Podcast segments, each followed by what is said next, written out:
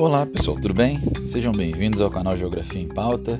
Depois de uma breve pausa, a gente está de volta aí com os podcasts do canal e a gente voltou até por um motivo muito importante.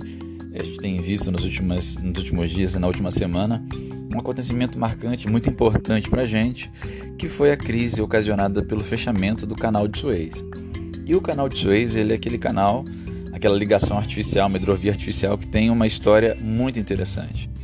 Quando você pensa no canal de Suez, você pensa em questões geopolíticas extremamente importantes, você pensa na economia mundial, em fluxos comerciais muito intensos e interessantes. Só para ter uma ideia, em seis dias que o canal ficou bloqueado pela questão do grande navio que estava preso lá devido à questão do vento, cerca de 300 bilhões de reais em perdas diretas e indiretas é o que se é, calcula do que teve de efeito por seis dias esse grande navio cargueiro parado lá e impedindo o fluxo é, entre outras embarcações. Cerca de 200 embarcações ficaram paradas esperando a resolução desse problema. Mas, mesmo tendo menos de uma semana, aquilo ali chamou a atenção do mundo e chama a nossa atenção também para a gente poder falar um pouco dele hoje é, para vocês. A começar pela sua história de construção, né? O nosso canal de Suez, o canal de Suez, que é uma importante hidrovia artificial de ligação. Ele é artificial porque ele foi criado pelo ser humano, tá, galera? Ele é uma ligação importante entre o mar Mediterrâneo, e aí você pensa nos mercados europeus, ao mar vermelho, né? E aí você pensa que esse mar vermelho, essa abertura do mar vermelho, possibilita, inclusive, consequentemente, a chegada ao Oceano Índico. E isso vai fazer um encurtamento de distâncias importantes é, no comércio global, envolvendo principalmente o continente europeu e o continente asiático. Claro que a gente não vai é, deixar de falar aqui também que há uma, é uma importante ligação também para outros mercados, como o próprio mercado africano e também a costa leste da América, do continente americano, mas o principal alvo das, das negociações e das movimentações comerciais do Canal de Suez envolve continente europeu e o continente asiático. E é um, algo assim, absurdo, né? Chega a cerca de quase um terço de toda a comercialização de containers do planeta, essa movimentação que a gente tem ali no Canal de Suez. Hoje, esse canal ele responde por uma grande variedade de produtos e também com grande importância econômica para toda essa região e para o planeta, consequentemente. A sua construção ele demorou cerca de 10 anos para ser construído. Acredita-se, né, pelos levantamentos históricos, que cerca de um milhão e meio de trabalhadores trabalharam na construção e cerca de 120 mil egípcios morreram é, diretamente nessa obra de construção ao longo desses 10 anos, muitos principalmente acometidos pela cólera. Então você tem ali um problema muito sério ali no final do século XIX na construção é, dessa me, desse mega empreendimento, dessa mega obra de engenharia que foi o Canal de Suez, mas que infelizmente também vitimou muita gente, cerca de 120 mil pessoas ficaram pelo caminho ao longo desses 10 anos de construção. Ele foi inaugurado em 1869, ou seja, próximo ao final do século XIX. E nesse sentido chama a nossa atenção partir dessa inauguração oficial em 1869, a participação de dois importantes, é, duas importantes economias do mundo, dois importantes é, países do mundo, principalmente do ponto de vista comercial daquele momento histórico, que foi ah, os fundos relacionados à construção à França principalmente e posteriormente no início do século XX ao Reino Unido, né? Essas duas grandes potências tiveram uma participação muito significativa aí nesse início, na construção e também no controle do canal de Suez durante um bom período. Então, na construção, principalmente a França, muito interessada é, nesse comércio marítimo nessa região, ela entrou com muitos fundos numa região que era controlada pelo Império Otomano. O Egito, nesse momento, era controlado ainda pelo Império Otomano, que vai ruir pós Primeira Guerra Mundial. E, claro, no pós-Primeira Guerra Mundial, com a dissolução do Império Turco-Otomano, a, a Grã-Bretanha, o Reino Unido, vai ficar à frente é, do controle no início do século XX das ações do Canal de Suez. Então você tem ali França e Reino Unido é, no, em momentos históricos na resolução da construção do canal e também no controle desse canal. Em 1956 acontece um evento muito importante e marcante, que é a nacionalização do Canal de Suez por parte do Egito. O presidente egípcio da época, o Gamal Abdel Nasser, que era aliado da União Soviética, e a gente vai ter que fazer, opa, vamos fazer um recorte histórico aqui. Nós já vivíamos um período conhecido como Guerra Fria nesse momento, iniciado após, principalmente, né, a partir do final da Segunda Guerra Mundial em 1945, que vai até a dissolução da União Soviética em 1991. Mas pensando nesse recorte, em 1956, o Egito, como importante aliado da União Soviética, decide nacionalizar o canal.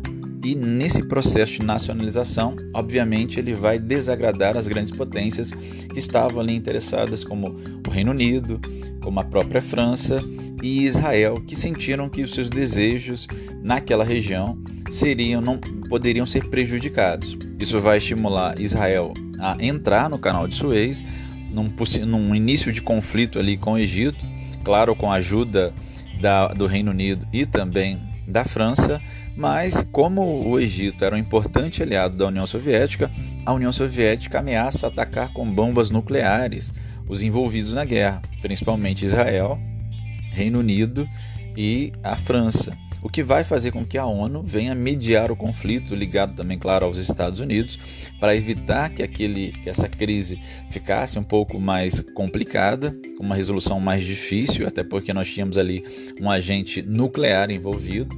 E isso vai fazer com que em 1957 seja assinado, costurado um acordo ali pelos Estados Unidos e pela ONU entre os envolvidos, que vai garantir a posse do canal de Suez ao Egito, né, o que é muito importante naquele momento. Outro parênteses importante, já que a gente está falando de questão histórica, o canal de Suez também fica fechado durante um período histórico muito importante. De 1967 até 1975, 67 e 75, ao longo do século XX, ele vai ficar por oito anos fechado, fechado mesmo num momento geopolítico muito delicado. Ainda vivíamos a Guerra Fria, mas tínhamos um outro ambiente delicado ali, que foi a questão da, do conflito árabe-israelense. E nesse sentido, nós tivemos ali a Guerra dos Seis Dias, em 1967, uma guerra devastadora, onde Israel ataca os países árabes que ele considerava inimigo, e o Egito era um deles, toma territórios importantes desses países, como é, as colinas de Golã da Síria, toma regiões importantes da Transjordânia, que virou Jordânia posteriormente, toma territórios importantes da, da, daquilo que tinha sobrado da Palestina e, claro, toma territórios muito significativos do Egito, o que vai estimular o Egito ao fechamento definitivo do canal durante esse período. Entre esse 1967, que ocorreu a Guerra dos Seis Dias, uma guerra devastadora e muito rápida, onde Israel mostrou todo o seu poderio bélico e venceu rapidamente os adversários, até 1975, quando é costurado um acordo para a reabertura do canal de Suez, nós tivemos também a Guerra do Yom Kippur, em 1973. A Guerra do Yom Kippur também vai estimular, juntamente com tudo o que estava acontecendo ali geopoliticamente na região, a crise do petróleo. E aí a gente traz para a gente a nossa realidade. Essa crise do petróleo estimulou, por exemplo, a criação de um programa nacional para a criação de um outro combustível que pudesse estar abastecendo a frota nacional de carros, que foi o pró-álcool, tá? E essa crise do petróleo vai fazer com que o preço do petróleo dispare no cenário internacional. E nós tínhamos ali o pano de fundo do canal de Suez dentro desse contexto de uma dificuldade nesse momento de comércio do petróleo dessa região do Oriente Médio, que é uma região extremamente produtora e importante para o mundo. Em 1975, a gente começa a ter um, uma costura de um acordo ali, mediado pelos Estados Unidos também, é, entre Israel e Egito, que garante a devolução de territórios conquistados por Israel do Egito na Guerra dos Seis Dias, e isso acaba agradando o presidente egípcio, e com a garantia da devolução dessas, dessas terras, principalmente da península do Sinai, a, o, o, canal é reaberto em 19, 1975. Então nós temos ali um contexto onde você tinha toda uma questão geopolítica é, daquela região envolvendo a questão da criação de Israel, a criação é, da, um, do, do canal de Suez e um contexto geopolítico delicado de Guerra Fria que vai delimitar é, essa importância, peso e importância desse canal de Suez nesse momento. É claro que o canal de Suez ele é, para o Egito, o fechamento dele foi negativo, já que ele representava uma fatia bem significativa das finanças do Egito naquele momento. Isso prejudicou muito a economia egípcia, que era uma das principais economias daquela região. Com o passar do tempo e melhorias é, é, desenvolvidas no canal, o canal ficou cada vez maior, recentemente, inclusive, passando por uma grande reestruturação que fez com que ele pudesse ficar mais largo, recebendo navios cargueiros maiores e possibilitando uma economia de tempo muito interessante, porque se não é o canal de Suez, o, o continente europeu, para se comunicar com o continente asiático, precisa contornar toda a costa africana, todo o continente africano, lá pelo Cabo da Boa Esperança, uma viagem é, de, de 7 a 10 dias maior daquela com, é, com, quando ela é feita pelo canal de Suez. Então, o canal de Suez ali é importante e hoje ele representa cerca de 12%, de 12 a 14% de todo o comércio de mercadorias do mundo para se ter uma ideia de como ele é importantíssimo, né? Ele é muito grande. Cerca de 30% do comércio de alimentos em grãos do planeta passa pelo canal de Suez. 15% do petróleo e seus derivados também. Isso a nível de mundo.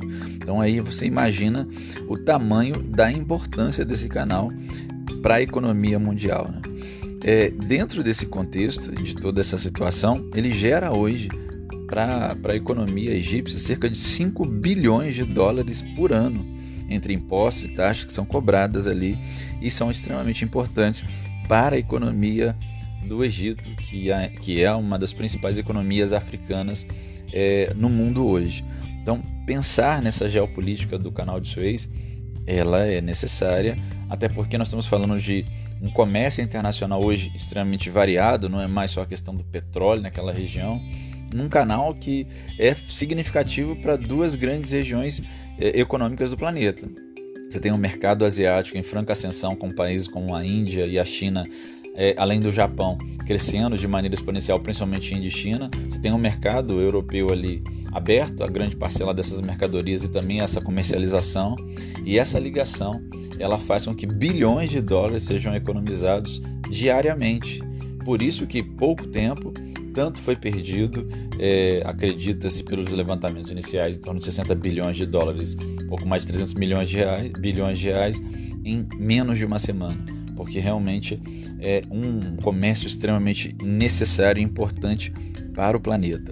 Por isso, pensar nessa geopolítica que envolve o canal de Suez, na sua estrutura, na questão histórica que envolve ela, desde lá de sua construção até os dias atuais, e inclusive como ferramenta geopolítica para o Egito a nível internacional, é necessário, é importante, então fiquem atentos, tá, galera? E daqui a pouco a gente volta com outro assunto de interesse é, para a nossa geografia, para o nosso dia a dia.